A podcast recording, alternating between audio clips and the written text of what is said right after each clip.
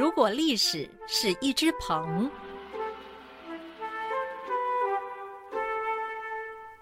鹏之辈不知其几千里也，历史之谜不知其几千团也。大家好，我是陈雪鹏，很高兴来到好好听 FM，跟各位聊聊历史的耐人寻味。上回我们提到越王勾践剑出土，不知道大家是否好奇，有没有一把宝剑叫做吴王夫差剑？因为勾践跟夫差恩怨结得很深，有没有？那既然勾践有制作御用的宝剑，那吴王夫差不可能没有啊。那事实上，夫差他老爸阖闾下葬时，夫差有准备三千把宝剑陪葬。既然宝剑这么多，不可能没有为自己留个几把。如果真的有吴王夫差剑，那他是否出土，锋利的程度是否比得上越王勾践剑？跟传说中欧冶子做的那几把西式宝剑又如何？这就是本集要来跟各位好好说上一说的。在越王勾践剑出土后十一年，吴王夫差剑也现世。之所以肯定是吴王夫差剑的原因，是因为剑身上铸有十个字，上头写着“供吴王夫差制作其原用”。各位听众，你们听到这里一定不知道我在讲什么，没关系，我这边稍微解释一下，“公吴”就是吴国的意思，古代称之为公吴。公吴其实就是吴国的古代名称。王夫差，好，这个地方没有问题。制作其原用，就是说他这柄剑是自己做来用的。这种情形就很像越王勾践剑那八个大字“越王勾践制作用剑”一样，都是注明这是谁在做这柄宝剑。不过，这柄吴王夫差剑不是唯一的一把，因为后来陆续有吴王夫差剑现世，到目前为止至少有。九把之多，而且剑身上都注明是吴王制作，只可惜大部分品相都不佳。不过其中一柄被称为吴老大的吴王夫差剑，是现存九柄宝剑中最完好的一把，堪称是国宝。那大家一定好奇它长什么样？来，我说明一下哈，它的剑身宽长，上面有一层蓝色薄锈，剑刃极其锋利。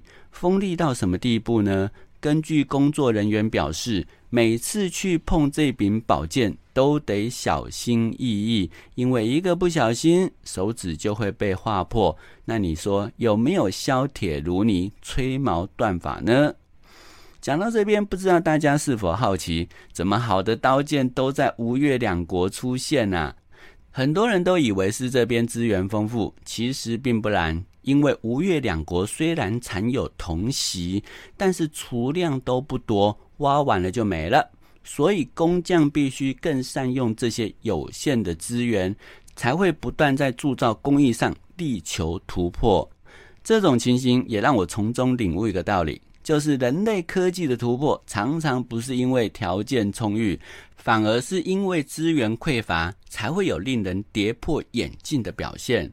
不过，吴越工匠力求突破，难道其他工匠不会吗？在春秋战国时代，有一本书叫做《考工记》，里头倒是提出了高下立判的解释。他说：“哈，吴越之所以能够做出好宝剑的重要关键，在于地气。意思是说，同一个材料，同一个工匠，换了一个地方，就做不出同样好的宝剑了。原因是。”每个地方的水质不同，他们简化成地气两个字。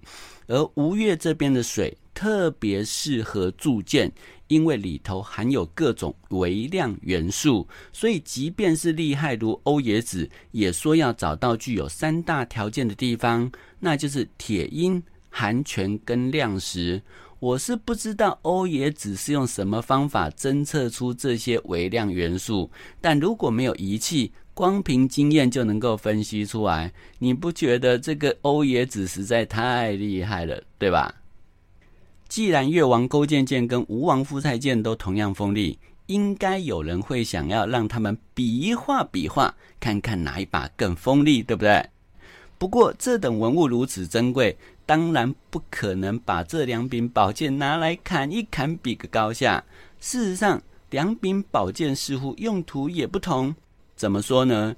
因为青铜剑发展到春秋战国时代，已经来到因应不同用途制作不同宝剑的时候了。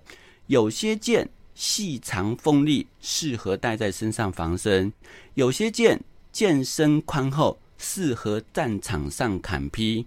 而这柄吴王夫差剑是属于战场所使用的宽格有箍剑。各位又听到奇怪的名词，什么叫做宽格有箍剑呢？好，解释一下哈。一般说来，宝剑分为剑柄跟剑身两个部分。古代把剑柄称之为剑茎，就是根茎叶的茎，所以看到专有名词剑茎，其实指的就是剑柄。而在剑柄跟剑身之间有一块隔板，我们现在叫做剑颚，古代叫做。格，所以宽格就是宽的剑颚，方便砍劈时不会卡到手。另外，在剑柄末端还有好几个圆箍，那大家听，这种圆箍会是什么作用啊？你有没有猜到呢？我想反应快的人应该都想到了。那就是防止手汗会让剑抛飞，所以这种宽格有箍剑好握不手滑，在战场上杀敌的时候尤其好用。那我们反过来看看越王勾践剑，虽然同样锋利，但它似乎不是拿来战场上使用的。为什么呢？因为考古人员透过科学分析，发现越王勾践剑的含锡量是百分之十六。先前我们有提过，青铜剑的铜锡比例决定它是韧还是脆。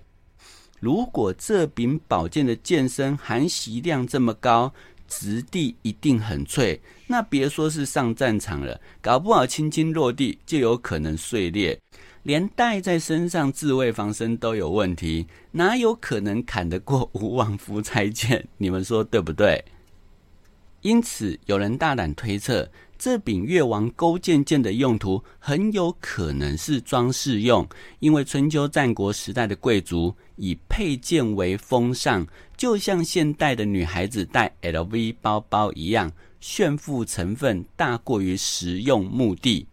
而这柄越王勾践剑的剑格上还镶嵌有蓝色琉璃，可以发出蓝色光芒，你一听就知道这是为了好看，没什么实用目的。那所以这柄宝剑应该不是拿来当武器用，而是拿来当做一种礼器。那如果是一种礼器或者是装饰用，就不会是我们先前所讲过欧冶子的纯军剑。那我们要问啊，真正的纯军剑又到哪里去了呢？目前不得而知。所以讲到这里，各位会不会觉得，怎么宝剑的谜团越来越多？一个谜团还没解决，另一个又出现了。那我也必须说，这也是宝剑会让人家觉得有趣的地方。当传说跟出土的文物一相结合之后，自然会涌现很多无法解释的谜团。虽然是为了解决宝剑的身上之谜，但讲到这集也不知不觉把欧冶子做的宝剑都讲过一轮了。那我们曾经讲过他为越王隐藏做的五柄稀世宝剑，也讲过他曾经为楚昭王铸了三柄名剑。那这三柄名剑之中，我们讲过太阿剑嘛，对不对？那剩下来的时间，我们就把龙渊剑跟工部剑交代一下。刚刚我们有提到说，欧冶子寻找铁鹰、含泉跟亮石，就是为了铸造这三把宝剑。但这样也衍生一个问题，就是同一个铸剑师居然铸造出不同材质的宝剑，因为他为越王做的那五柄宝剑是青铜剑，可是楚昭王这三柄宝剑却是铁剑哦。为什么？刚才不是讲了吗？他用了铁鹰。可见他找得到的是很好的铁矿，所以史上第一把铁剑应该是龙渊剑。据说欧冶子用了十年来磨这柄龙渊剑，所以现在有一句成语说“十年磨一剑”，就是这么来的。那不过后来为了避唐高祖李渊名讳，改名为龙泉，因为李渊，你总不能把渊字一直挂在嘴边嘛。所以以后你如果看到书里面提到龙泉剑，不要怀疑，那就是欧冶子的龙渊剑。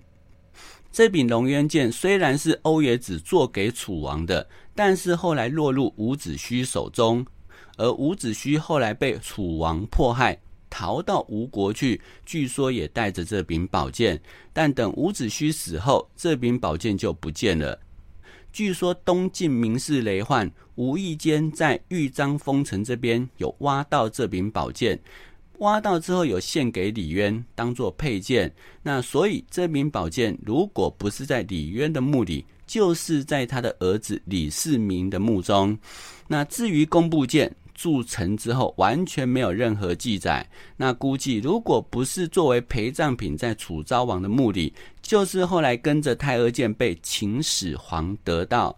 不过龙渊剑还影响到干将莫邪剑的现世，这一回时间不够了。下一回我们再来跟各位好好聊一聊喽。